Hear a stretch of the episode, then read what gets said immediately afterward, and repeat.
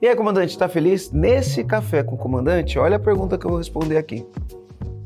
O nome dele é Gilberto e ele falou o seguinte: Eu tenho praticamente três turnos na academia, um de manhã, um de tarde e um à noite. Eu tenho dificuldade em uma escala de trabalho para os meus gestores, onde eles consigam acompanhar o atendimento em todos os horários e ao mesmo tempo ter um horário para uma reunião entre gestores.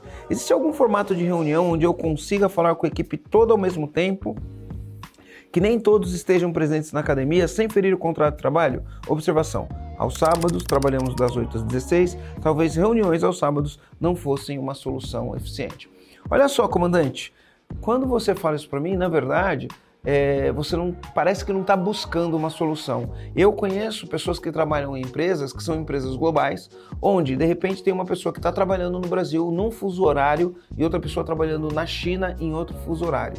E mesmo com fuso horários, imagina que duas horas no Brasil é duas da manhã na China.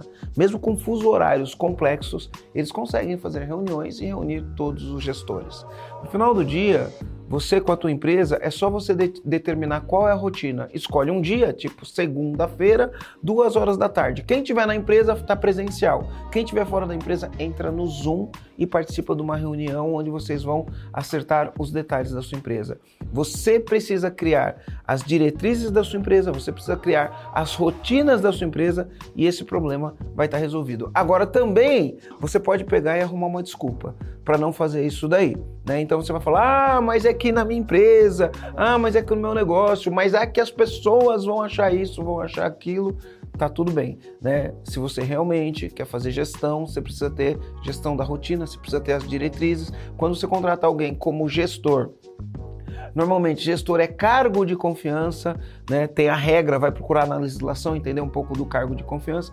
E cargo de, de confiança não fica restrito a horários. Se você pesquisar um pouquinho, você vai entender isso. Mas e mesmo que não houvesse isso, né?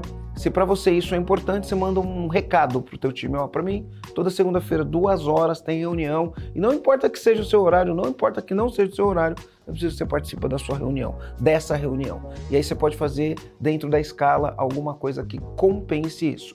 Agora, quanto à escala de todos os funcionários, isto é uma solução que, ó, já foi inventada faz muito tempo. Procura fazer benchmarking com restaurantes, restaurante tem problema disso. Procura fazer benchmark com lojas no shopping que fazem bastante trabalho de escala. Procura fazer benchmark com padaria. Você vai entender o que é benchmarking. É uma referência em determinado assunto.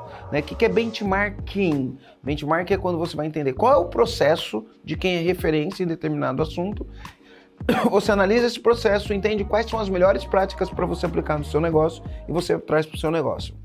Então, o que, que, eu vou falar para você? Esse tipo de solução existe em lojas de shopping, em padaria, em restaurante e em diversos outros tipos de negócio.